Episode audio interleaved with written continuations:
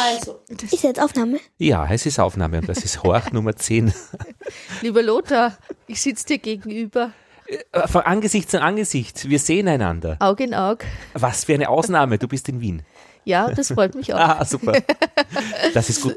Und wir haben gerade gehört, deine Tochter Josephine, deren Töne du mitgenommen hast. Ja, wir hatten gestern noch ein kleines spätabendliches Interview zum Thema, zum Hausaufgabenthema, das Aufschreiben von etwas Gehörtem und dann vielleicht das Abspielen dessen, was man aufgeschrieben hat und vorher gehört. Da ging es um Vogelstimmen. Und das ist die sogenannte Notation und die geht nur grafisch, daher heißt das Thema dieser Ausgabe grafische Notation.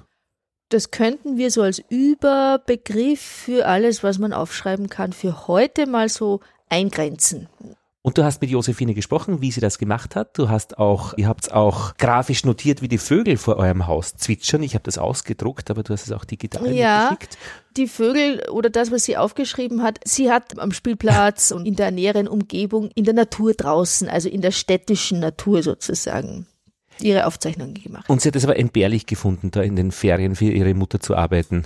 Ja, sie wird das ja dann auch ein bisschen äh, einfließen lassen im Interview, dass das nicht so ganz freiwillig war, was sie da ähm, gehört und aufgeschrieben hat, weil, und da komme ich gleich auf das Thema zurück, Ja. dieses Bewussthören und mit diesem Gehörten dann auch eine Schrift oder ein schriftliches Bild zu verbinden, ist doch eine gewisse Anstrengung. Ja, absolut. Ich habe das äh, mit deiner Hausaufgabe an mich probiert, nämlich das Bellen des Hundes auf Papier zu bringen und ich bin kurz vorm Papier gescheitert. Also ich hab's äh, dann mal gedacht, das mache ich nur, wenn die Elisabeth hier ist und du bist jetzt hier. Ich würde dich bitten, dass wir es gemeinsam machen.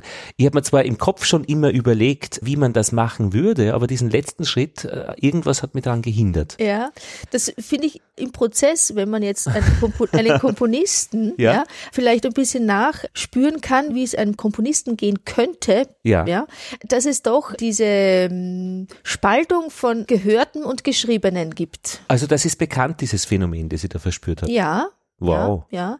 Also äh, es ist bekannt insofern, weil es in den 60er Jahren zum Beispiel eine Zeit gab, in der zum Beispiel auch Stockhausen diesen Trennungsprozess von Bild und Klang, was sich ja in der historischen Notationskunde ja äh, verschmolzen hat. Also man sieht ein Bild, also eine Notation und hört aus Erfahrung die entsprechende akustische Übersetzung sozusagen.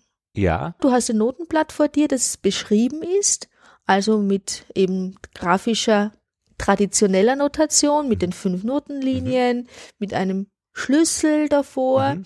äh, Taktangabe. Taktangabe äh, mit Notenköpfen, die Hälse haben oder auch nicht, mit Regieanweisung Crescendo oder PPPP oder irgendwas auch immer. genau. Mhm, Pedal treten. Genau. Und aus dieser historischen Erfahrung, weil du dich ja mit so etwas dann schon öfter auseinandergesetzt hast, kannst du innerlich schon ein bisschen erahnen, durchs innerliche Hören, wie das dann klingen könnte. Genau, das ist die Tradition, das kann ich auch gut schon und wenn es fünf Kreuz dabei gibt oder fünf Bs, dann kann ich's nicht.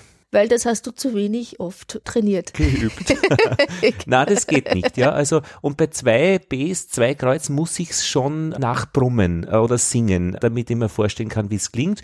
C-Dur, also ohne Kreuz, ohne B, kann ich auch wirklich vom Notenbildschirm erkennen, glaube ich, ein bisschen, was, in welche Richtung das geht. Ja, weil du vielleicht auch diese Basisnotation oder diese Basistonart, also ohne eine Ja. Zusatzvorzeichnung, die nur mit den natürlichen Halbtonschritten und Ganztonschritten auskommt, die am einfachsten zu verinnerlichen ist. Wobei man auch da wieder sagen muss, es gibt ja Instrumente, wie zum Beispiel die Klarinetten oder auch die Saxophone, die nur in C-Dur spielen, also das heißt, die gar nicht mit diesen vielen Vorzeichen handhaben, sondern der Komponist transponiert die Art und Weise des Aufzuschreiben so, dass für diese Instrumentalisten immer die gleiche Tonart aufgeschrieben ist. Das heißt, ich spiele die C-Dur-Tonleiter oder die Notation für C-Dur, Allerdings ist es eine F-Blockflöte und die spielt also in einem ganz anderen Tonbereich. Wer der in C-Dur geschrieben hätte, ich drei Kreuz oder keine Ahnung was. Ja, wobei die Blockflötisten, und das äh, ist auch wieder speziell,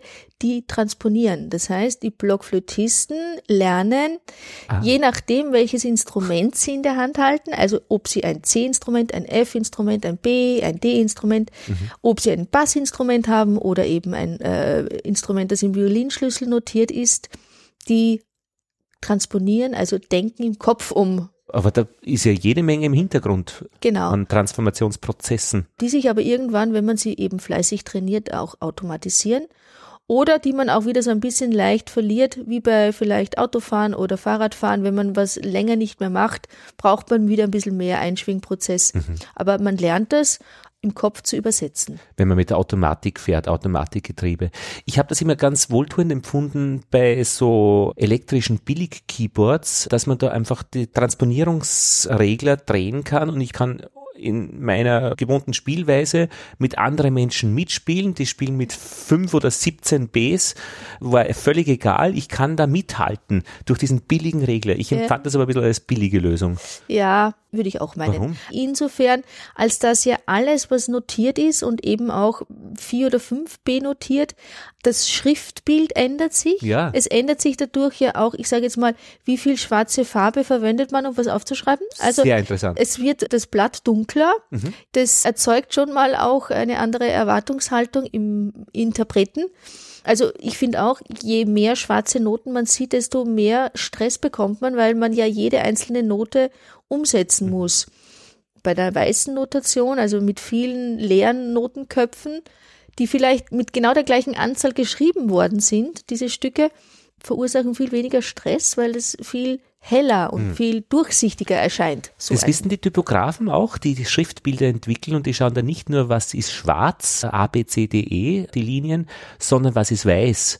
Und das ist ganz wichtig, diese Verhältnis ja. zwischen Weiß und Schwarz. Ja, ich meine gut, in früheren Zeiten, ich sage mal, wo Drucker, Schwärze oder Tinte noch sehr wertvolle Ingredienzen waren, war diese weiße Schrift, also die weiße Mensuralnotation, unter anderem auch eine Schrift, weil sie materialsparend mhm. zu notieren war. Also man hat wenig Tinte verwendet, indem man Noten nicht ausgemalt hat. Aber alles ist eben, es wird ein Zustand notiert, den dann ein Musiker ähm, abspielen kann vom Blatt. Es geht dann nicht um den Prozess des Notierens, vielleicht in der chinesischen Kalligrafie, der Prozess des Schreibens und ja, so weiter. Das ist es nicht.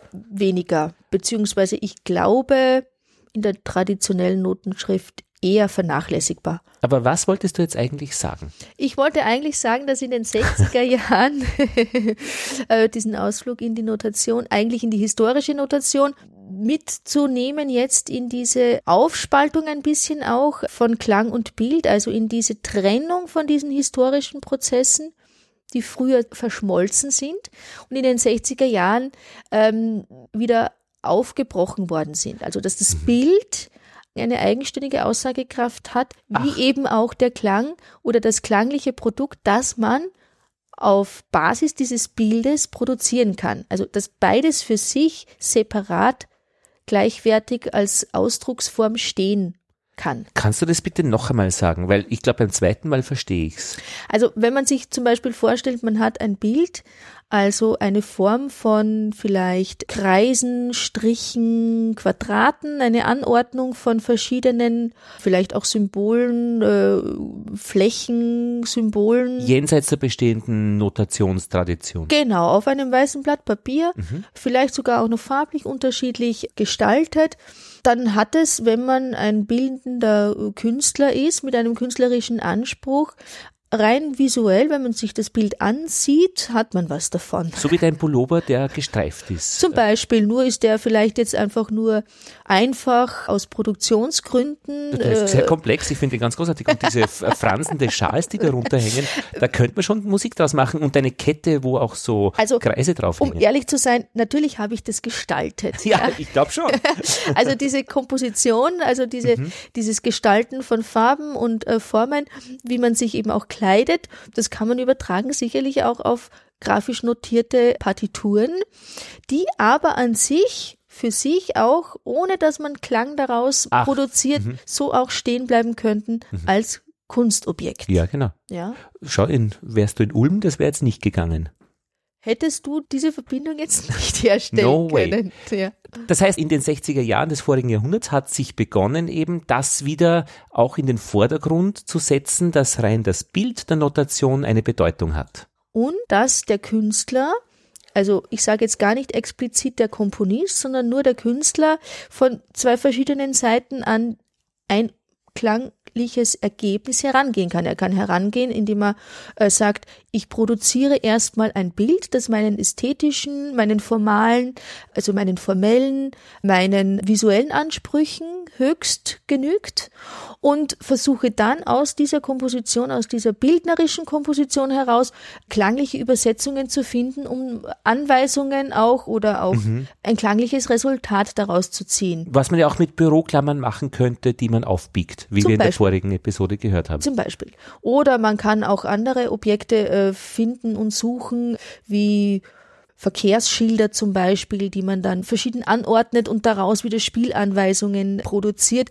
Wobei ich jetzt im Moment ganz konkret schon noch meine gezeichnetes.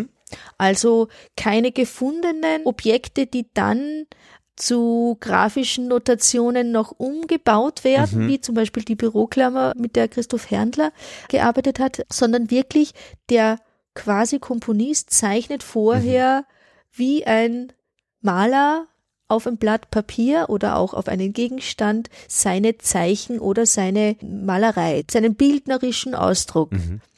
Oder man kann es andersrum versuchen über die musikalische Vorstellung. Zum Beispiel Kandinsky hat das auch gemacht. Wassili Kandinsky, der mit dem blauen Fleck. der musikalische Visionen, also musikalische Ideen versucht hat, ins Visuelle umzusetzen. Da gibt es ja die Leute, die Töne hören und gleichzeitig dann blau sehen und solche. Genau. Es gab auch ein Klavier, das hieß dann ein grafisches, äh, ein Klavier, ein Farbenklavier. Das wie ganz genau funktioniert hat, weiß ich nicht, aber ich nehme an, dass die Tasten bestimmten Farben zugeordnet waren. Und das ist schon auch eine gängige Methode. Ich kenne das selber auch. Wenn man ein Stück spielt und man hat bestimmte Farben im Kopf, spielt man anders. Also B-Dur oder F-Dur auf einer Altblockflöte wird für mich so in, in ein warmes Braun gehen oder, oder in ein mh, sattes Grün, so eine Mischung aus zwischen Braun und Grün, etwas Erdiges, Warmes. Und man interpretiert manchmal schon anders, wenn man so eine farbliche, einen farblichen rot, äh, roten Faden Einen farblichen roten Faden sieht, ja. sieht und hört, genau. Aber man muss sich dann auch lösen von dieser Tradition, dass man Noten deshalb aufschreibt, um ein bereits existierendes Musikstück einer kommenden Generation zu überliefern. Warum hat man denn Noten aufgeschrieben, damit man es einfach wieder nachher so abspielen kann, wie es der Komponist gerne äh, als Lied hätte? Genau. Im Grunde genommen ist es nur ein Speichermedium. Etwas aufzuschreiben, etwas zu notieren ist, um etwas zu speichern. Das war aber vor 1960. unter anderem. Wobei es ja auch in der Historie, also in der Tradition der Musikgeschichte ja auch Phasen gab, in der zum Beispiel Neumen, also in der griechischen Notation, Neumen sind handschriftliche, also gestische Gesten, Handgesten, die aufgeschrieben wurden. Also das kann man vielleicht dann ähnlich ein bisschen mit so kalligraphischen Schwüngen nachdenken. Also da war der Dirigent unter anderem eben auch der Zeichner, aber in echt, also in Echtzeitzeichner. Ah ja, na klar, das macht ja der Dirigent ja nach wie vor mit seinen Handbewegungen. Genau, er zeichnet sozusagen in das Medium Luft oder ja, mit Dreidimensional. dreidimensional, grafisch oder gestisch mit, was das Orchester dann musikalisch umsetzen soll. Also in dem Fall hat ja meist das Orchester ja auch noch eine Notation, also eine historische Notation auf dem Notenblatt und der Dirigent fügt etwas hinzu, aber in diesen Neumen gibt es keine schriftlich notierte Anweisung, sondern ursprünglich waren das Handzeichen und die wurden eben dann verschriftlicht. Sowas zum Beispiel gab's. Oder es gab auch für die Orgel- und Lautenspieler Tabulaturen. Das waren dann Buchstabengebilde sozusagen. Also eben wie aus dem ABC, also echte Buchstaben.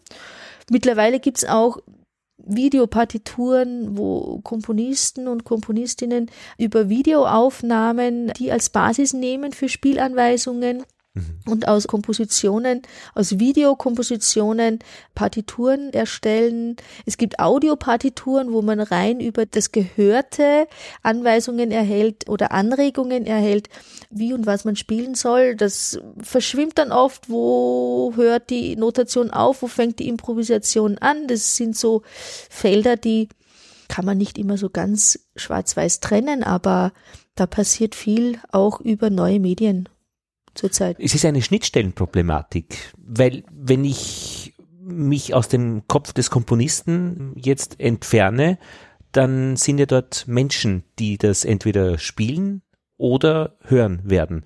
Und irgendwie findet dort eine Übersetzung statt. Genau. Es wäre ja nur schön, wenn man den direkt andocken könnte an den Kopf des Komponisten. Das wäre noch einmal interessant. Ja, aber da wären wir dann ja eigentlich bei einer neurologischen Vernetzungsmethode. Ja, und so weit will ich auch nicht Und das, das, also ich will auch nicht alles wissen. ja, ja, aber diese Walzen, die dann irgendwie mit Nägeln bei diesen Drehorgeln, das gibt, das ist ja so eine deterministische Geschichte. Das ist ja auch eine Notation letztlich, ja. äh, die aber immer dasselbe Ergebnis liefert. Oder auch bei einem Glockenspiel in Salzburg werden sogar Schrauben reingedreht und wenn es ein neues Musikstück gibt, dann, das gibt es einige Male im Jahr, habe ich gehört, dann wird immer wieder die Schrauben gelöst und wieder neu rein, reingedreht. Ja. Das ist so die 1 zu 1 Notation. Die ja, brutale. Ja, weil das, das ist sozusagen eingebrannt ins Material, das ja. dann auch noch den Klang erzeugt. Fest verdrahtet. Fest verdrahtet. Ich meine, wenn ich auf die grafische Notation nochmal so im Sinne von, wie das Wort schon sagt, also von Zeichen ausgehe, die ja immer so eine Hilfsmaßnahmen sind, etwas aufzuschreiben. Mhm. Wenn wir uns vorstellen, also auch unsere Zuhörerinnen und Hörer, wenn ich jetzt einen ein Zentimeter langen Strich spielen würde, dann würde das für mich jetzt ungefähr so klingen. Wäre ungefähr ein Zentimeter lang. Ich hätte ihn doppelt so lang gemacht. Das kommt jetzt wieder auf den Puls drauf an. Ja? Also wenn mein Auge, und das ist jetzt auch wichtig, mein Auge, mein innerliches Auge einen Zentimeter abscannt, mhm. dann kann ich ihn schneller oder langsamer abscannen, diesen Zentimeter. Also wenn du ihn jetzt länger empfunden hast, diesen Ton, dann hat dein Auge langsamer abgescannt als meins. Jetzt wäre mit meinem inneren Auge, mit meinem Scanner, mhm. ein zwei Zentimeter langer Strich ungefähr so. Wenn ich jetzt eine aufsteigende Kurve spielen würde, also aufsteigende Kurve, ist das klar? Ja, ja, also eine Linie, die nach oben geht. Genau, dann aber leicht geschwungen, würde ich jetzt mal meinen. Also leicht geschwungen heißt, sie hängt ein bisschen nach unten durch. Ja, genau. Dann würde ich jetzt nur mit dem Flötenkopf, das ist nämlich sehr einfach.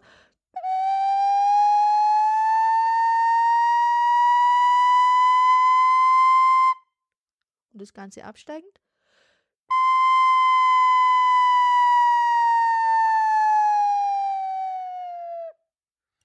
Wäre das eine Gerade, die nach unten geht oder nach oben geht oder muss die durchhängen? Weil das Durchhängen habe ich jetzt nicht gehört. Also ich würde sagen, äh, es ist jetzt keine mit dem Strich lineal gezogene Kurve, sondern schon freihand gezeichnet. Ah, okay. Und dadurch ein bisschen organischer. Und könntest du zum Beispiel, ich zeichne dir jetzt eine Kurve auf, sowas spielen? Also das würde vielleicht ähnlich klingen.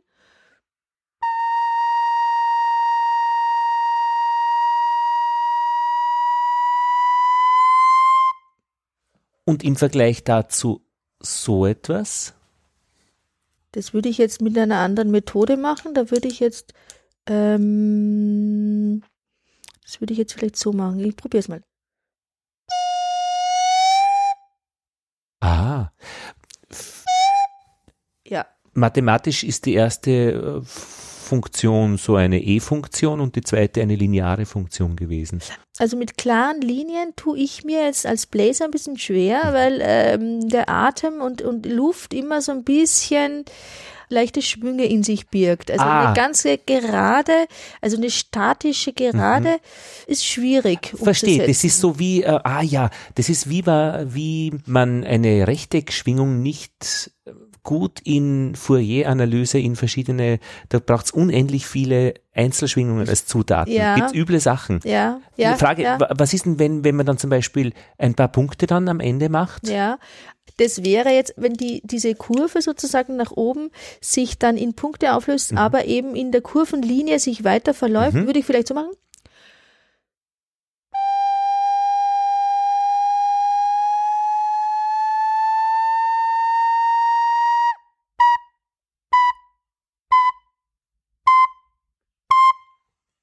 Ah ja, weil es ja in gedachten weiteren Verlauf ist. Im gedachten weiteren Verlauf, Was genau. mich tief beeindruckt ist, dass das so sich wirklich jetzt gleich angehört hat, als du den unteren Teil dieser Kurve gespielt hast, wie beim ersten Mal und diese Punkte am Schluss eben jetzt dazugekommen Ja. sind. Das heißt, du kannst wirklich was reproduzieren, ja, was beim ersten Mal genauso war. genau. Das heißt, ich muss mir auch merken, wie ist die Technik gewesen, Mhm. also wie ist der Abstand meiner Handfläche zum Flötenkopfansatz, damit ich ungefähr wieder den gleichen Ton erwische. Genau. Mhm. Das machen ja die Schauspieler auch, indem sie vorher kräftig üben genau. und dann einfach die Geschichte dann abwickeln, wenn es Text, den Text entsprechend wirklich verinnerlichen. Mhm. Und dann kann man auch wieder anfangen, ein bisschen freier zu interpretieren. Ah ja, Du hast ja jetzt auch ein paar Punkte angefügt. Also Punkte wären jetzt in meinem Fall kleine, kurze Klangereignisse. Mhm. Das wären jetzt Punkte, die so vielleicht einer nach oben, dann springt wieder einer ein bisschen Mhm. weiter nach unten. Nicht ganz lose, aber so eine verinnerlichte Zickzacklinie. Aber nicht durchgezeichnet, sondern über Punkte gezeichnet. ja, und ich kann da jetzt noch einmal eine machen mit einigen Stresslinien. Ja, Geht genau. das auch? Also das würde ich jetzt vielleicht auch wieder äh, mit dem Flöten. Und am Schluss gehen wir noch ein bisschen einen Flutsch nach oben. Da fängt jetzt irgendwie der Spaß an, gell?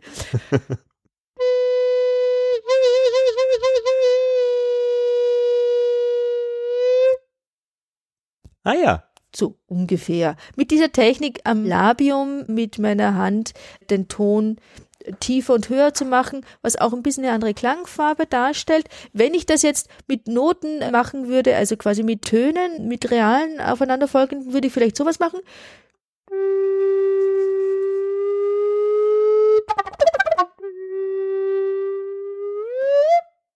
wow. Vielleicht sowas. Ja, ist auch eine Möglichkeit, das umzusetzen. Mhm. Ich kann das auch noch äh, mit nochmal, also nur mit dem Kopf zum Beispiel, dann wird es vielleicht so klingen.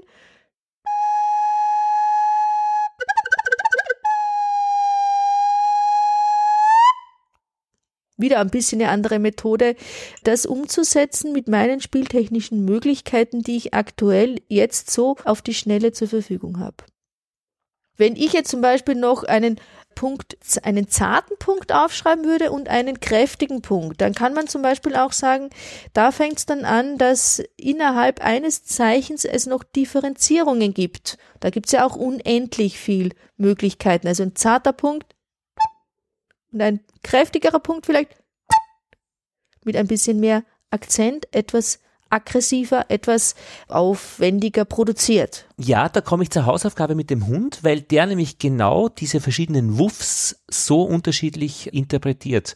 Also jetzt nicht interpretiert von einer Aufzeichnung, sondern der hat unterschiedliche Wuffs, die ich als Punkt zeichnen Ja. würde, aber da brauche ich dann verschiedene Verfahren, Ja. um diesen Punkt zu verändern, damit dieses, diese unterschiedlichen Wuffs in diesen Punkt passend abgebildet Ja. werden. Es gibt so dieses leicht hysterische, das wütende Wuff, es gibt dieses fragende Wuff, aber es ist eigentlich immer ein Punktwuff.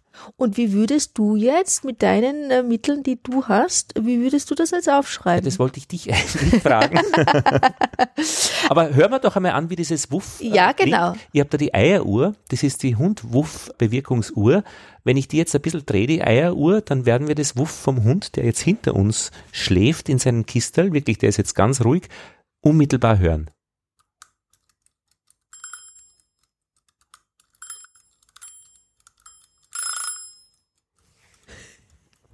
Ich glaube, der schläft wirklich jetzt tief und fest. Wir werden es später noch einmal probieren, weil das ist die 100% Eieruhr-Wuff Die 100 Hervorrufungsmethode. Nur aktuell gerade tiefenentspannt. tiefenentspannt. Geht gerade nicht. Aber ich finde es doch als Andockpunkt, also ähm, da nochmal kurz einzuhaken bei dieser ähm, naja, nicht Schwierigkeit, aber doch Schwierigkeit. Das war die, der Grund, warum ich es nicht gemacht habe, Ja, Punkt, ja. bis zum letzten Moment. Weil du nicht wusstest, wie du differenziert etwas aufschreiben kannst, was aber den Ausgangsposition das gleiche grafische Zeichen darstellen soll. Genau, das war aber jetzt weniger, dass ich es nicht wollte, sondern ich, es war so aufregend. Also ich habe da Du wirklich, meinst, wenn ich etwas dann da- fixiert ist, dann hat es so bestimmt. Na, überhaupt nicht, aber das war so eine Auf, also ich fand das so aufregend. Das war genau die Schlüsselstelle und da, da habe ich mich nicht drüber getraut. Also wenn ich jetzt du wäre oder auch ein Komponist wäre, Ja. der gerne möchte, dass man aus diesem Material des Hundebellens auch ein reproduzierbares Stück macht. Geht da jetzt mein ganzes Kistel her an Sachen, die ich da auf meinem Schreibtisch stehen habe, an Farben, Pinsel, Schere, Lupe, wenn du möchtest. ähm, Ich meine, ich würde jetzt mal von dem Ursprung ausgehen. Was ist denn dieses Wuff, das er am öftesten verwendet? Kann man das so sagen? Also dieses Standard-Wuff. ja, das müssen wir hören.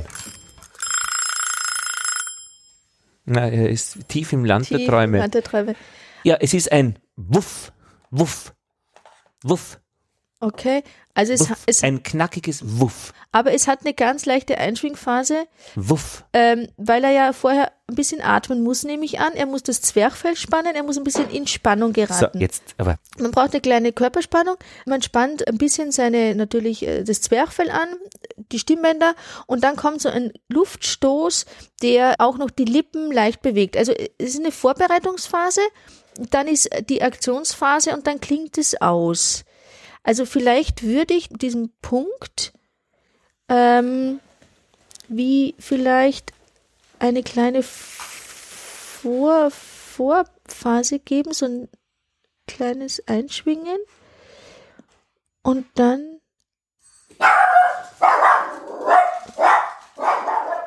okay.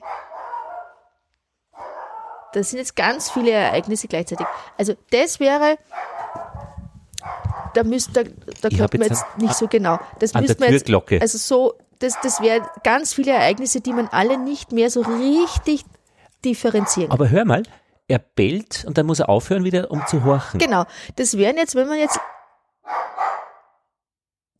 Horchen. Aber jetzt ist er schon, jetzt kommuniziert er schon mehr. Am Anfang hatte ich den Eindruck, war es eher Aufmerksamkeit erregen, also ganz viele Aktionen, um erstmal äh, erstmal laut zu sein, erstmal Lärm zu machen. Und jetzt beginnt erst eher die Kommunikation. Also jetzt sind so kleine Nester, Wo, wo, wo?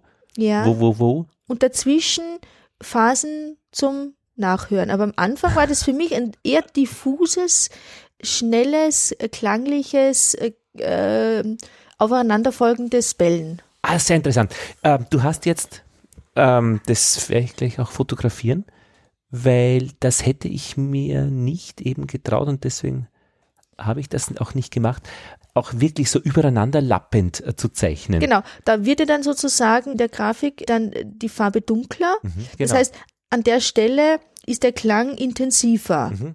ja, ja, Man ja. kann das natürlich noch viel mm, genauer machen, aber eigentlich ist es auf den ersten Moment ja schon ganz richtig. Und auch wie hart und wie fest ich mit dem Stift auf das Papier ja, ja, das aufgetroffen ist bin. wütend. Genau, auch ein bisschen unkontrolliert, so klang das auch für mich, Mhm. deshalb habe ich so nachgemacht. Wenn ich das jetzt reproduzieren würde, jetzt mit meinem Instrument, ja, dann würde ich wieder.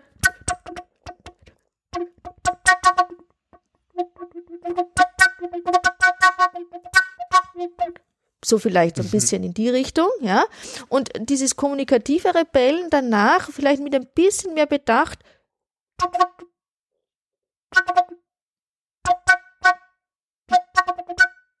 Mit ein bisschen Interessant, welche Töne du da hast. Was ist das für eine, äh, jetzt, äh, das könnte man jetzt nicht zuordnen auf ein, ein Das war jetzt einfach ein All Close, alles zu, aber eben durch das Überblasen kamen dann wieder die Obertöne Ah. zum Tragen. wow. Ja. Wow, also wow ist da jetzt passend. Wow wie Wuff. Das ist jetzt die Eieruhr-Hervorrufphase. genau, die funktioniert wieder auf Entfernung. Aber er hat zum Beispiel ein Bellen, das ist, das eine hat mehr Resonanz, also tiefere Frequenz, das wäre vielleicht eher das und das ist ein bisschen höher, wo noch mehr Obertonanteile sind. Also er, er bellt jetzt auch tiefer und höher aber nicht auf dem gleichen Grundton basierend, weil ja sein Körper immer der gleiche ist. Ja, ja. Also so würde man vielleicht, wenn man das jetzt aufschreibt, auch, man hat einen Grundton, weil er ja seinen Grundton hat, also seinen Grundkörper, seine Grundspannung in den Stimmbändern und sein Grundvolumen als Resonanzkörper. Und auf dem aufbauend mischen sich mehr oder weniger Obertöne hinzu und dadurch wird es heller und vielleicht ein bisschen schärfer, das Bellen, Ja, oder ja. eben auch dunkler und körperlicher, grundtöniger. Mhm.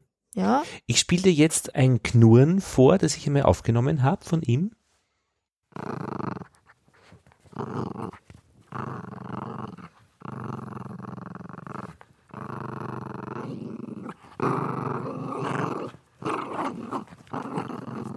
Da ist ein Spielmodus, er zieht an dieser Wurst, also an dieser, diesem Spielstoffwurst, ja. ja, ja.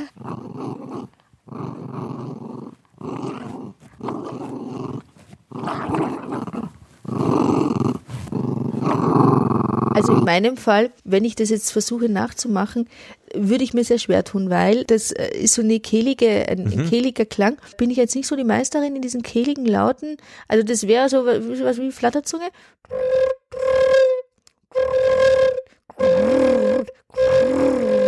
Wobei das, ähm, finde ich, mit diesem Instrument irgendwie nicht so gut klingt, weil ich würde mir eher vorstellen, dass man ein größeres Instrument nimmt mit einem größeren Resonanzraum, also eigentlich irgendwie eine Bassflöte vielleicht und vielleicht gar nicht unbedingt, jetzt probiere ich nochmal was aus. Jetzt hast du nur den unteren Jetzt habe ich nur den unteren Teil der Flöte, genau, dass ich einfach mehr Resonanz habe.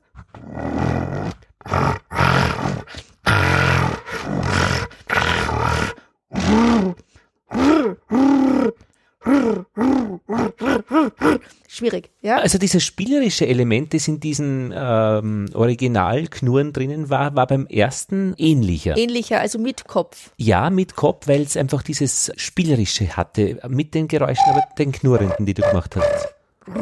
Ja, genau. Da war dieses, da war dieses Vergnügen sichtbar. Also wenn ich das jetzt aufschreiben müsste oder würde, würde ich schon vielleicht auch nicht Punkte, also, sondern ein Knurren ist auch ein bisschen was äh, vielleicht, mh,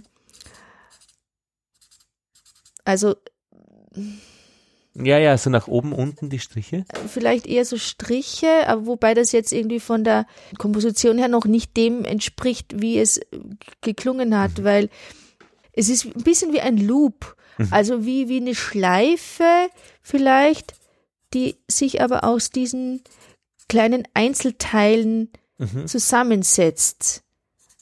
Ich denke, diese Schleife ist wichtig. Was noch dabei ist, ist eine gewisse Farbe. Ist es spielerisch oder ist es Aggression, Abwehr oder Drohgebärde? Ja. Und das ist beim Hund ja eine wesentliche Fragestellung. Wie klingt, also was möchte er eigentlich vermitteln?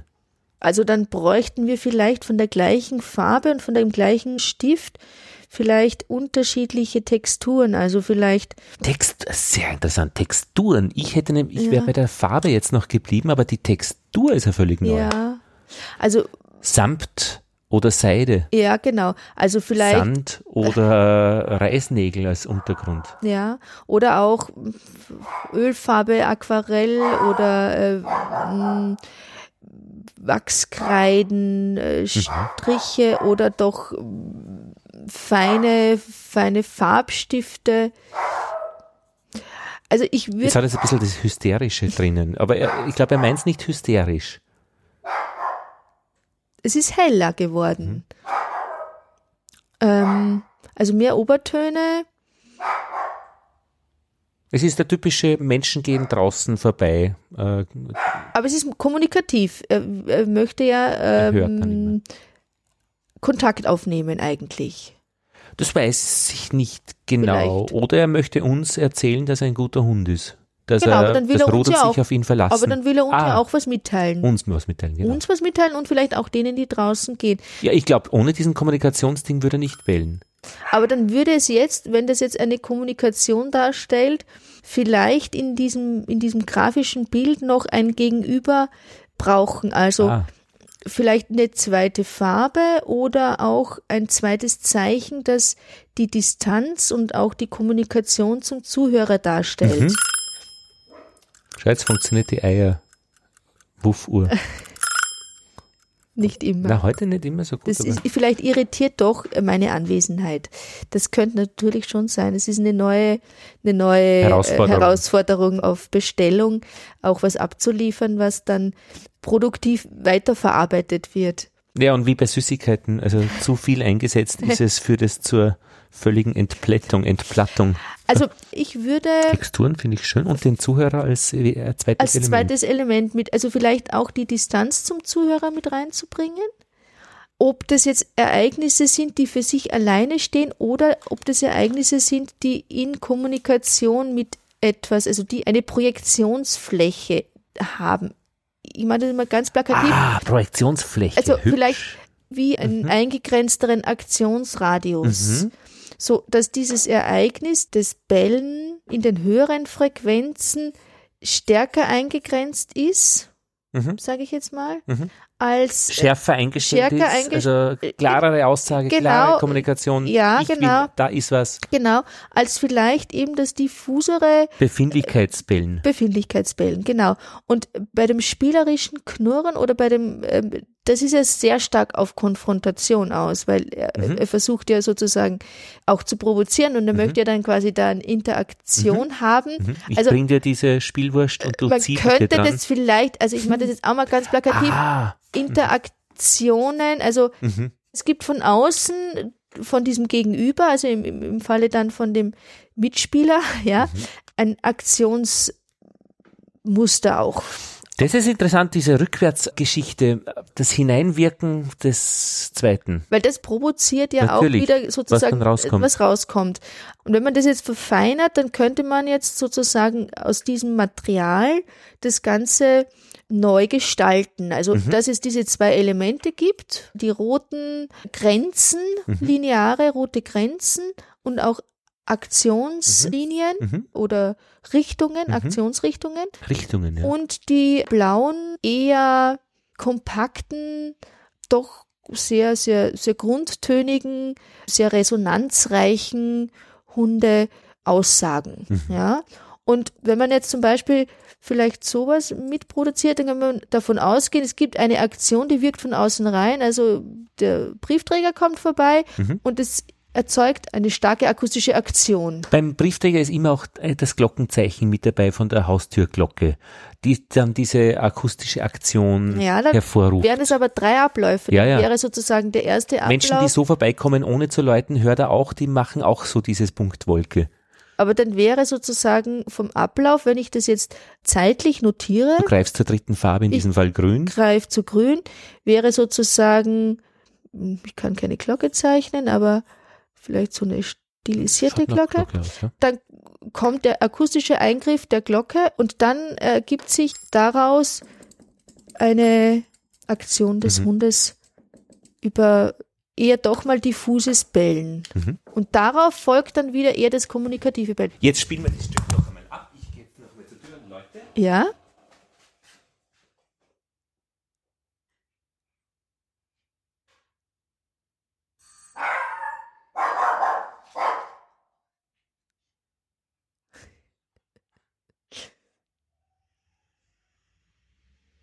Das war jetzt eine ganz schnelle Reaktion.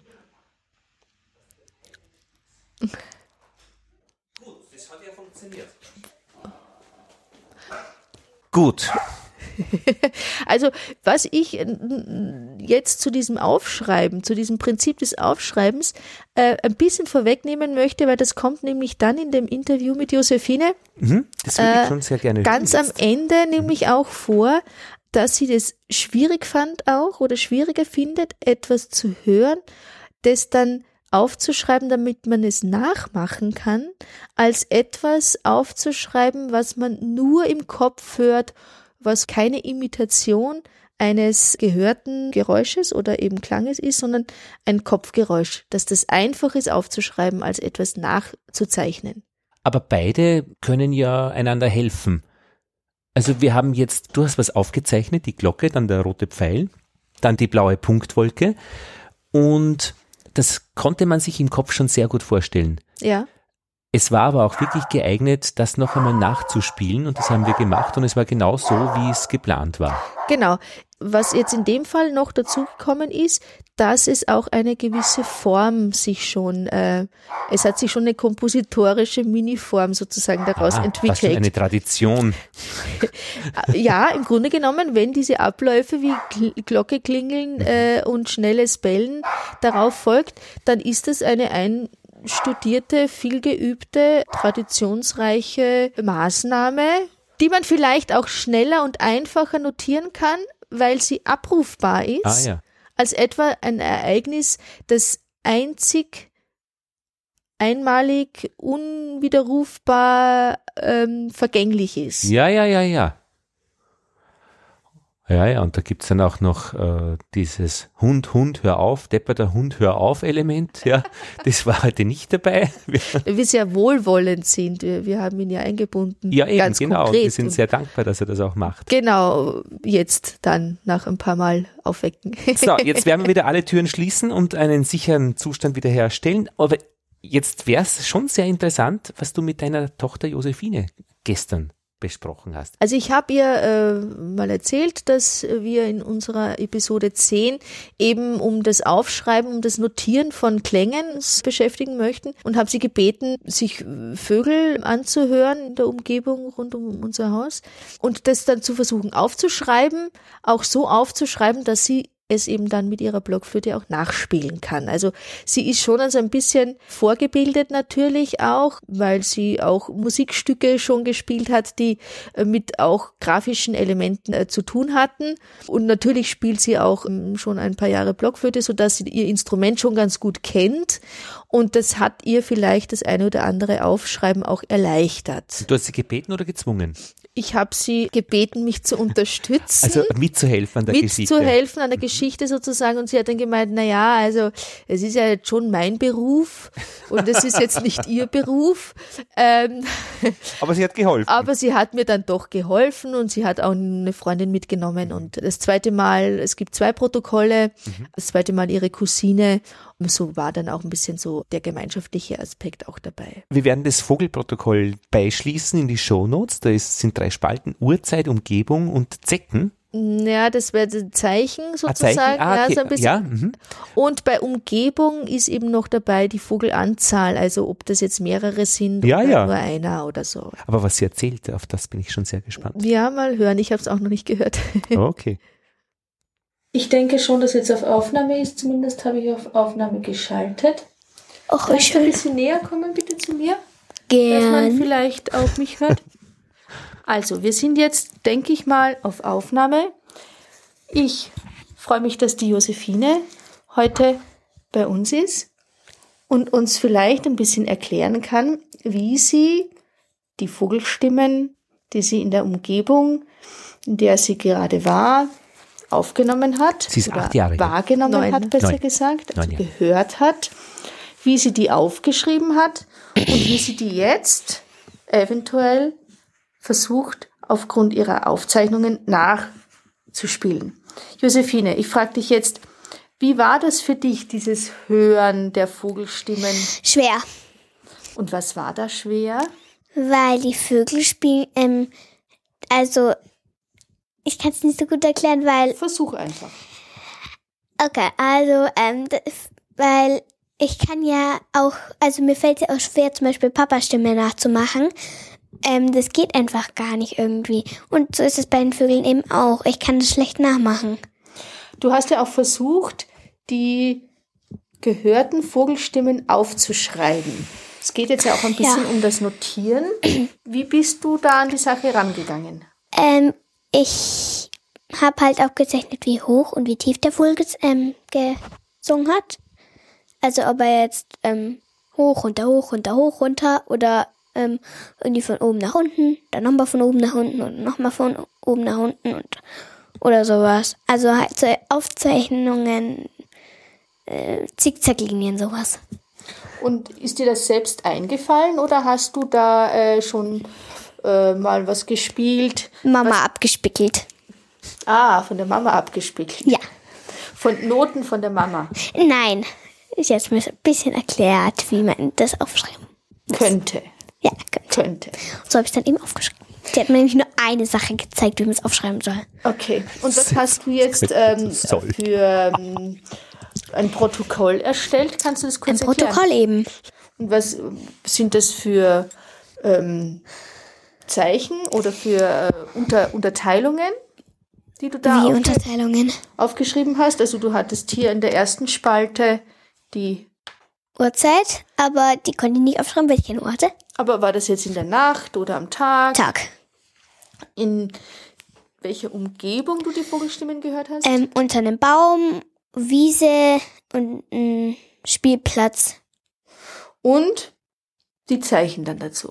Ja, die Zeichnung. Und Ähm, dann hast du auch ja. noch aufgeschrieben oder versucht, wie viele Vögel du gehört hast. äh, ja, aber das habe ich nur beim einen gemacht. Beim anderen Protokoll nicht. Dann würde ich dich jetzt Folgendes bitten, dass du erst die Spalte der Uhrzeit angibst, also ungefähr wann es war, Äh, dann die Umgebung und dann kurz erklärst, wie du es gezeichnet hast Kannst und dann probieren. das versuchen nachzuspielen. von mir aus. Also, es geht los. Uhrzeit, kein Plan. Ich hatte nämlich keine Uhr dabei. Dann die Umgebung war ersten, also beim ersten auf beim ersten Protokoll quasi ähm, war es unter einem Baum. Ähm, ja, unter einem Baum. Ein Vogel. Mehr oder weniger war es immer nur ein Vogel. Und dann habe ich noch auf einer Wiese gemacht. Und dann wäre jetzt interessant, wie so. du das Zeichen gezeichnet hast. Also zu dem Vogel war es jetzt hoch, runter, hoch, runter, hoch, runter, hoch, runter. Und dann geht's nochmal nur bis zur Hälfte rauf. Also nur bis zur Hälfte am Ende geht's dann wieder rauf. Dann sind wir mal gespannt, wie das klingt. Ujchen. Versuch mal irgendetwas, wie du dir das vorstellst. Irgendetwas. Wie du dir das mit den Zeichen vorstellen könntest. Ähm, muss schnell überlegen. Das haben wir nämlich jetzt nicht geübt, irgendwie das. Also das mit dem hoch runter, hoch runter, also so eine Zickzacklinie könnte man eventuell auch mit dem Labium machen oder nur mit dem Flötenkopf, indem man den Flötenkopf zackig, ich mache einmal vor, auf und zu macht. Naja, so spitz jetzt auch wieder nicht. Dann versuch du mal, du hast den Vogel gehört. Okay, das hat sich jetzt eher wie eine Sirene angehört, weil ich habe die Sopranflöte. Ich probiere es mal mit der Altflöte.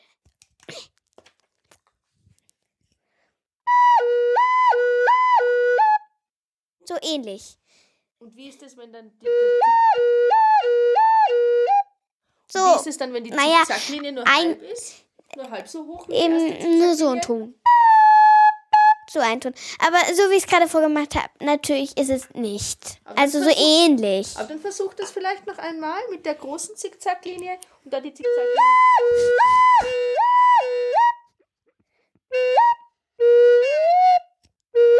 Hä? Klingt schon Naja. ganz gut nach einem Vogel. Dann hattest du noch andere Vogelstimmen. Oh jechen.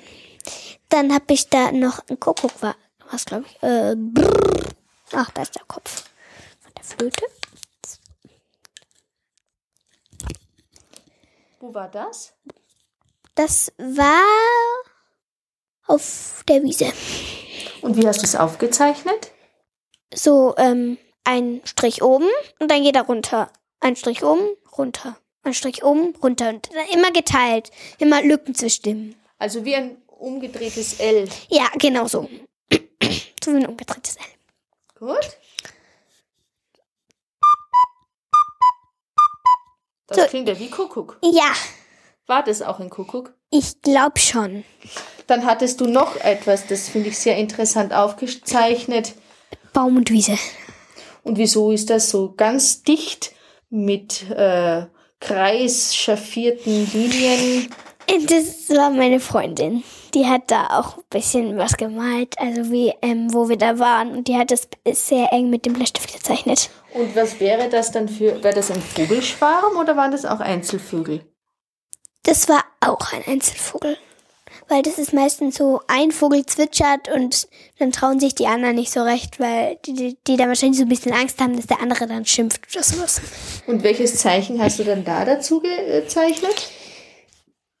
Ähm, so ganz kurz, so, ähm, ganz gerade Striche, so, dit, dit, dit, dit, piep, piep, piep, piep, sowas. Ah, wie klingt das dann auf der Flöte? Keine Ahnung. Probier mal. Das ist ein bisschen leichtfatzig. Oder eigentlich noch ein bisschen höher, was Ja, glaub ich. probier mal. Nee. So ähnlich. Ah, also ziemlich hoch. Ja, so ziemlich hoch. kurze, Ja. abgehackte kleine Rufe. So ähnlich jedenfalls. Das klingt toll. Irgendwie so. Dann lese ich da gerade äh, bei den Aufzeichnungen, da steht was von Bit, Bit, Bit. Piep, piep, piep. Ah, Piep, Piep. Und was war das für ein Vogel? Das weiß ich nicht. Ah, Genau. Interessant. Jedenfalls Wir haben es jetzt dann bloß mit dem Wort aufgeschrieben und in Wirklichkeit hört sich das natürlich viel anders an. Also wie piep, piep, piep. Und jetzt hatten wir noch bei einem Spielplatz auch interessante Zeichen. Die sind ziemlich wild. Nee, das obere dann nicht. Da habe ich ähm, meiner Cousine nur erklärt, wie es geht. Ah ja, jetzt äh, brauchen wir hier ganz Ruhe. Da stehen jetzt Zeichen und unter anderem aber mein auch Vater. äh, Ja. notiert. Ja, da halt dazu geschrieben, ganz hoch oder schnell oder äh, schnelle Flatterzunge oder Flatterzunge und Piepsen gemischt. Das Flatterzunge und Piepsen gemischt war sehr schwer. Also es ist sehr schwer nachzumachen. Das heißt, ich werde es wahrscheinlich fast gar nicht hinkriegen. Aber dann versucht es mal. Nee, Weil man kann sich das ja, wenn Genau. man das selber nicht äh, spielt, das äh, Instrument, sich das nicht so gut vorstellen, wie das klingt, was seine Flatterzunge sein soll. Flatterzunge hört sich ungefähr so an. Und was machst du da? Ähm, da, ähm, also blase ich einfach ganz normal in die. Ähm, man kann das ja auch ohne die Flöte machen, das hört sich dann so an. Und wenn, man's, wenn man das gleiche dann mit Flöte davor macht. Also man muss quasi reinblasen und gleichzeitig irgendwie probieren, Flatterzunge zu machen. Das ist ziemlich schwer am Anfang, das habe ich am Anfang auch nicht hingekriegt. Also ein ro- rollendes R. Ja. Ja, rollen das R eben mit der Zunge. Hab ich's gemacht. Manche können es vielleicht auch hinten. Also können es auch einfach so Ach, rollen das R. Aber ich kann es so mit der Flatterzunge. Und wie klingt es dann, wenn das mit Piepen gemischt ist? Das hört sich sehr kompliziert an. Kannst du das mal probieren? Also das war jetzt nicht so wirklich gemischt, sondern halt man hat es so durcheinander gehört. Also ich Wenn ich würde das jetzt mal versuche nachzumachen, könnte das vielleicht dann so sein. Ja so ähnlich. Ja, gen ja genau so ähnlich. Kannst du das? Bloß viel höher eben. Dann probier du das mal mit der Sopranflöte. So ähnlich Sehr jedenfalls. hübsch. Und wie würdest du das aufschreiben? halt, ich habe bei der Flatterzunge, habe ich immer so ähm, Kreise gemacht. So verbund, verbundene Kreise. So ähnlich wie bei der Zahl 8. Wenn man mit Zahl 8 schreibt, ist der Kreis, die, der obere Kreis mit dem unteren Kreis ja auch so verbunden. Und so ähnlich habe ich halt nur mit der Seite gemacht. Also so komische Kreise. So Kreisform. schnelle, verschlungene. Ja, genau. So, so wie ein Schreibschrift, ein kleines Schreibschrift L. Ah, okay. Und das dann ganz oft hintereinander. Und das äh, Piepen, wie wäre das dann gemacht? Piepen, ähm, Piep. Das ist so blödes Wort. So ähnlich halt. Und wie schreibt man das auf? Mit ganz kurzen kleinen Strichen. Und das dann so gemischt. Ja, Das klingt, finde ich, ganz wunderbar nach so einem etwas aufgeregten Flöten äh, Vogelschwarm. also ob er jetzt aufgeregt war, also ob der eine Vogel jetzt aufgeregt war oder nicht, das weiß ich nicht genau. Ah ja, aber es klingt so ein bisschen schon nicht ganz ruhig und Nee, also ruhig hat's nicht geklangen. Geklungen, aber ja. Josephine, findest du, dass das Aufschreiben von etwas Gehörtem, dass das schwierig ist? Es geht so. Also einerseits hat man da ziemlich schnell Ideen, wenn man eine von Mama geklaut hat. Ähm, da kann man das auch ziemlich schnell aufschreiben. Aber es ist natürlich schon schwer, wie soll ich jetzt die Flatterzunge machen und das ist ganz hoch und runter und piep, dieses einzelne Piepsen, wie soll ich das machen und so, das ist schon ein bisschen schwerer. Aber ähm, wenn man von Mama eine Idee abgeguckt hat, dann ist das alles nicht mehr so schwierig. Und wenn du jetzt etwas aufschreiben müsstest für ein anderes Instrument, also für jemanden, der ein anderes Instrument spielt als Blockflöte, Puh, das wäre schwer. was denkst du, müsstest du dann noch weiterentwickeln an deiner Schrift? An deiner Eigentlich nicht viel. Man muss bloß irgendwie anders die Töne spielen. Wahrscheinlich. Weil solche Krickel-Krackel-Dinger da, also so hoch und runter Zeugs, das sieht man ja auch in Krankenhäusern manchmal, oder? Oder keine Ahnung. Sind Oder so auch in, Aufzeichnungen. ja, auch in den Donald Duck Comics bei Fieberkurven. Dagoberts ähm, Ah. Tafel, wo er seine Geschäftsführungen anschauen kann. Wann er gute Konjunktur hat, also viel eingenommen und wenig eingenommen. Ja, genau sowas wie bei Dagobert Duck. Also so auch so Form von Protokollen, kann man sagen. Ja. Also wenn du jetzt ein Komponist wärst und du würdest etwas aufschreiben müssen, was in deinem Kopf nur klingt, dann würde ich, also wenn man jetzt von Noten her sieht, also Noten mit Linien und Notenschlüssel und sowas, ähm, und jede Note hat ja ihren Namen. Und dann würde ich, ähm, dann würde ich das Lied aufschreiben mit den Noten. Also wenn jetzt zum Beispiel D, A, D, kannst du mal vorspielen?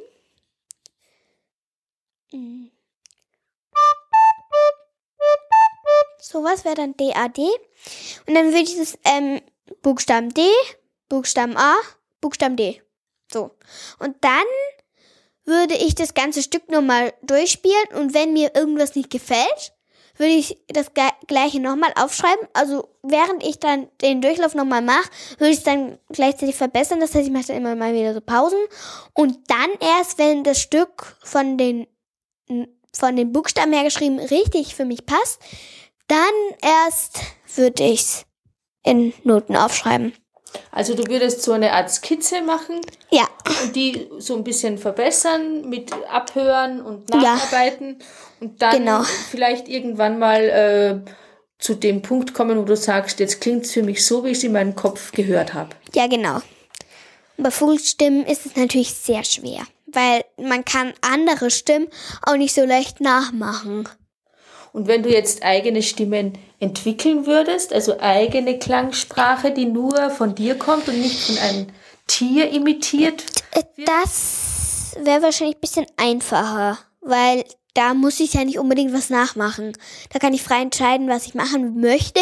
Und wenn ich ein Tier oder ein Mensch nachmachen muss, also muss oder will, ähm, muss ich ja genau das gleiche machen wie der. Und dann ist es alles bisschen schwieriger, weil man eben nichts anderes machen kann.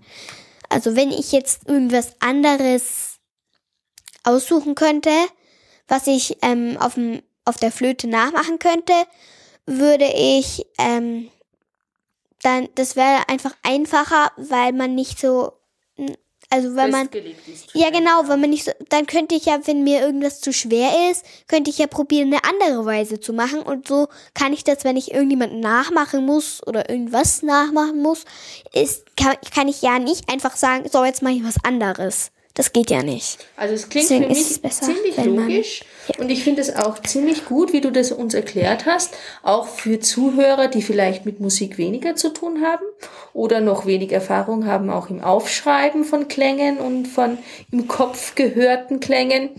Und wenn man Lust hat, vielleicht auch äh, etwas so ein bisschen nach Anleitung zu machen, dann gibt es auch Bücher, dann gibt es auch Links im Internet, Musik machen mit Kindern, wie kann ich etwas aufschreiben, dann könnte man sich auch ein bisschen noch mehr informieren, wenn man möchte. Liebe Josephine Haselberger, ich danke dir herzlich, dass du dich bereit erklärt hast, hier ein bisschen mit, mit mir zu sprechen. Und vielleicht hören wir uns ein anderes Mal auch wieder. Ja, aber jetzt bin ich müde, ja? Auf Wiedersehen. Wiederhören. Oder wie auch immer man dazu sagt. Nee, wiederhören. Wiederhören, Josephine, danke. da, da ist alles drin. Ja, viel drinnen. Expertinnengespräch. Ja, sie hatte schon, da merkt man schon ein bisschen, dass sie irgendwie so ein bisschen mit der Materie schon irgendwie vertraut ist. das ist schon, wie macht man jemanden plausibel, dass man etwas aufschreiben möchte, was man dann wieder von dem aus abspielt? Also praktisch aus der Notation der Vögel, das wiederum äh, umzusetzen in Töne mit der Flöte. Ja. Was hat uns die Josephine da erzählt? Warum hat sie das gemacht?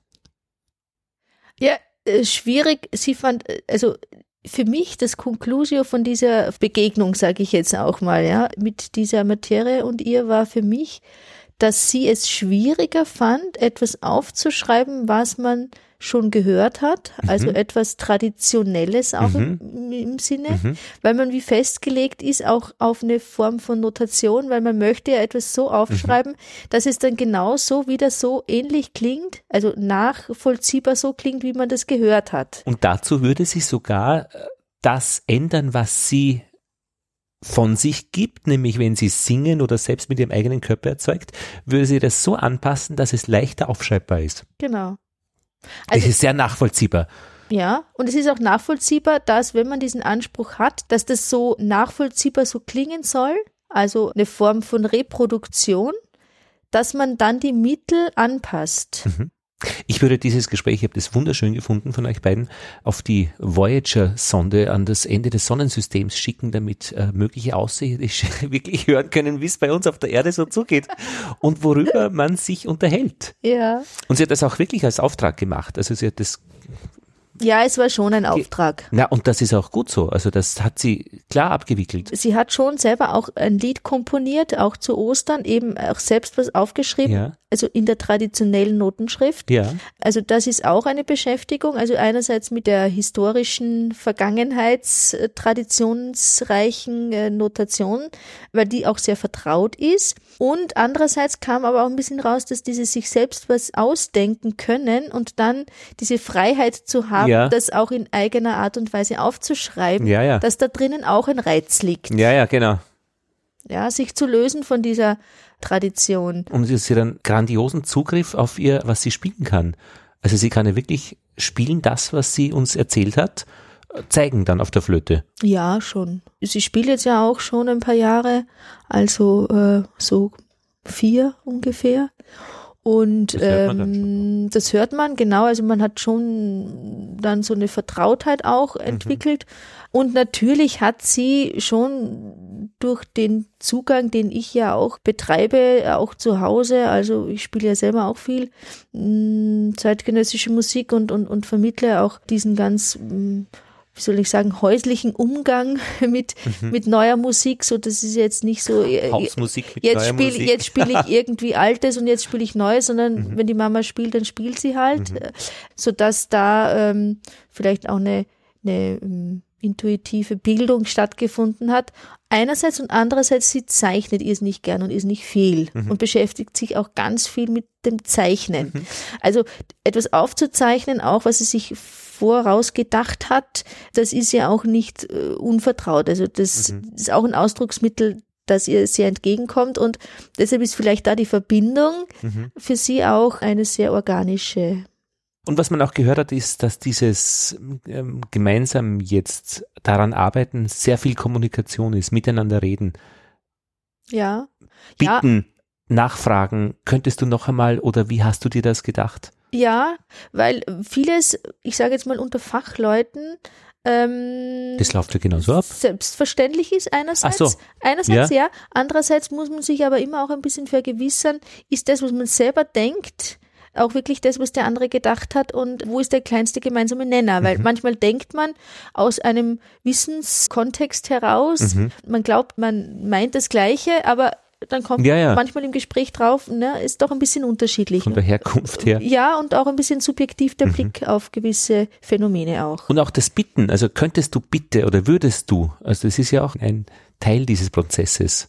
Ja, und es ist auch ein, ein Teil dieses vielleicht auch pädagogischen Auftrages, dass also ein Teil auch eines Lernprozesses, wenn man mit jemandem zu tun hat, der einem einerseits schon relativ weit das Wasser reichen kann, in manchen Bereichen vielleicht sogar ein bisschen schon überwachsen hat. Ähm, manche Techniken auch, wie zum Beispiel diese Flatterzunge, die für mich für mich sehr mühsam ist, weil ich dieses rollende R mhm. nicht so äh, automatisiert habe sozusagen. Das fällt ihr sehr leicht, wobei sie aber auch Phasen hatte, da hat sie am Tag, ich glaube wirklich, also vielleicht vom Wachsein, also 70 Prozent immer wieder dieses rollende R geübt und es war ja nicht so blöd und auch nicht so lästig, das mhm. zu üben. So gesehen, etwas so lange zu machen, bis man dann ein Ergebnis erzielt, also eins, das einen selbst auch befriedigt, das ist auch so vielleicht so eine kindliche Art, an Dinge heranzugehen. Mhm. Eine spielerische Art und Weise auch, die aber dann zu einem sehr guten Ergebnis führt. Mhm. Und dann dieser Riesenschritt, dann, den es dann noch einmal gibt, zu dem, der zuhört oder zu denen, die zuhören dann hin zu einer Aufführung, das ist dann noch eine ganz andere Geschichte. Ja, also ich würde jetzt mal meinen, da wo wir jetzt so auch mit den Aufzeichnungen von dem Hundebellen, wo wir da sind, das sind vielleicht eher Studien zu etwas. Studien sind, ja, ja, Studien. also Materialsammlungen, Studien. Ja, ja. Ähm, Wie rollt der Tick so ab? Genau. Und das Ganze dann in eine Form zu bringen, dem auch eine Absicherung zu geben, das bedürfte schon dann auch einer längeren Arbeitsphase und vielleicht auch einer kontinuierlicheren Auseinandersetzung mit dieser Thematik, mhm. dass man dieses Hören und Schreiben, das innerliche Hören und Aufschreiben, das akustische Phänomene abzuspeichern und dann aufzuschreiben, dass man da auch Zeit verstreichen lässt, um innerhalb dieser Prozesse auch die Möglichkeit zu haben, was zu verwerfen, mhm. was auszufeilen, was zu, ja, zu verbessern. Und dann braucht es einen Anfang und ein Ende. Genau, das hast du schon gelernt. ich meine, wir könnten hier einen Strichpunkt machen. Ähm, Strichpunkt heißt, da könnte es noch weitergehen. Es, die Komponistin wollte es noch könnte noch ja, weil ich in zweierlei Hinsicht auf die Komponistin Cioko Slavnic gestoßen bin. Einerseits in Donaueschingen, die Tage für neue Musik, die kamen schon ab und zu mal vor. 2014 eine Uraufführung mit dem Klangforum Wien, Inner Voicings. Und das hat mich sehr sehr beeindruckt. Ich habe muss ehrlich sagen, vorher, bevor ich das Stück gehört habe, also ein Stück für Orchester, ähm, nicht gewusst, wie das aufgeschrieben ist. Ich habe mir auch nicht das Programmheft durchgelesen. Ich war absolut blauäugig. Mutwilligerweise. Äh, ich hatte einfach keine Zeit. Nein, ich, ich kam da knapp an und äh, schnell rein in den Konzertsaal und äh, sofort mich dem akustischen hingegeben und keine Zeit mehr zu irgendwie mich zu informieren und war sehr berührt und extrem nicht aufgewühlt, aber meine Sinne wurden sehr geschärft durch diese Komposition und habe dann im Nachhinein eben erst gelesen und auch gesehen, wie sie notiert und sie schreibt eben auch in ihrem Programmheft, das Zeichnen war die Befreiung von meiner Tendenz, Musik zu komponieren, die wie Musik klang, mhm. die ich bereits kannte. Mhm. Und sie schreibt sehr viel und zeichnet sehr viel auf, anfänglich als eigenständige Ausdrucksform, also das Bild, ist zu gleicher Anteile Kunstobjekt äh, wie die Musik, die dann aufgrund von Schablonen und auch Übersetzungs- und Übertragungsverfahren dann wieder in Töne und in Tonlagen und in Dauern und in äh, Instrumentierungen übersetzt wird. Aber der Anfang ihres Schaffens, das sind eigenständige visuelle Werke. Das fand ich sehr beeindruckend, was dann wirklich klanglich dabei rauskommt. Meine Mutter ist eine frenetische Telefonzeichnerin. Wenn sie telefoniert, zeichnet sie. Und das wäre dann auch interessant, was daraus wieder, praktisch würde man das in Klang umsetzen, weil da ist ja genau. ihr ganzer Geist dazwischen. Also ja. der, was kommt da an, wenn sie telefoniert und was setzt sie dann auf, als Zeichen? Und wie ging es dann wieder weiter raus als Hörbares. Genau. Also es gibt, äh, und das finde ich eben auch im Hinblick auf diese grafischen Notationen so spannend, es gibt einen großen Raum für Entwicklung und für Freiheit auch in mhm. diesen Prozessen, so dass es nicht unbedingt eine, ja, eine dogmatische, akademische, festgelegte Erwartungshaltung gibt, sondern es gibt noch viel mehr diesen Aspekt des Weges wohin. Na, und das natürlich beim Zuhörer, beim Zuhörenden dann natürlich auch wirklich die Frage gestellt wird, warum höre ich Musik? Dass ich was Leichtes, Schönes höre, dass mir da ein bisschen besser geht und dass ich, dass ich ein bisschen schunkeln kann, so im Sinne des Erbaulichen. all das, worüber wir jetzt gesprochen haben, hat damit ja nichts zu tun oder nur wenig. Relativ wenig. Ich glaube, es hat auch damit zu tun, dass wir unsere Sinne auch aufmachen, Mhm. dass wir die Bereitschaft auch etwas zu erleben, was uns vielleicht anfänglich vielleicht auch mal woanders hinbringt, Ja, ja. Äh, wo wir vielleicht äh, aktuell nicht unbedingt hin wollten. Hin und weg bringt. Also in jedem Fall schon ein Schärfen der Sinne und die grafische Notation nimmt da schon, finde ich, einen wichtigen Stellenwert ein in dieser ganzen großen, weiten Welt der zeitgenössischen Musik, über die wir uns ja immer so angeregt unterhalten und worüber ich mich auch immer wieder freue, dass wir immer wieder mit Neugierde und auch mit einer gewissen Form von, von Wissen und Nichtwissen ähm, zu äh, Gesprächsprozessen kommen, die mir was bringen, die, die mich ähm, auch bestätigen, dass die Auseinandersetzung mit dieser Materie, äh, mit diesem großen Feld der neuen Musik, dass das etwas ist, was mich und ich hoffe auch denen, die uns zuhören, stark bereichert und auch erbaut. Das klingt so verdammt nach Schlusswort. Ja, ein bisschen. Ich bin jetzt hungrig. Ja, ja. wir haben alles gemacht, was wir machen konnten. Wir, da können wir jetzt nichts mehr machen. Diese Gesprächssituation Aug in Aug, Ja. Zahn um Zahn, Über uns trennt nur ein Schreibtisch. hat auch seine, Zahn um hat auch seine, seine Vorteile und auch sein Schönes. Ja, ich finde auch. Und es ist auch das andere schön, wenn wir äh, uns nicht sehen und weit entfernt uns unterhalten. Die Konzentration ist auch eine andere, aber da es ja heute auch um was Visuelles ging, war das Stimmt. vielleicht noch so ein doppelt gemoppelt. Ja, danke, Elisabeth. Danke, lieber Lothar. Und hab noch eine schöne Zeit in Wien, wenn du dann jetzt, jetzt werden wir noch was essen. Gerne. Und dann ziehen wir noch, oder ich ziehe Um die dann noch um die Häuser. Sehr gut.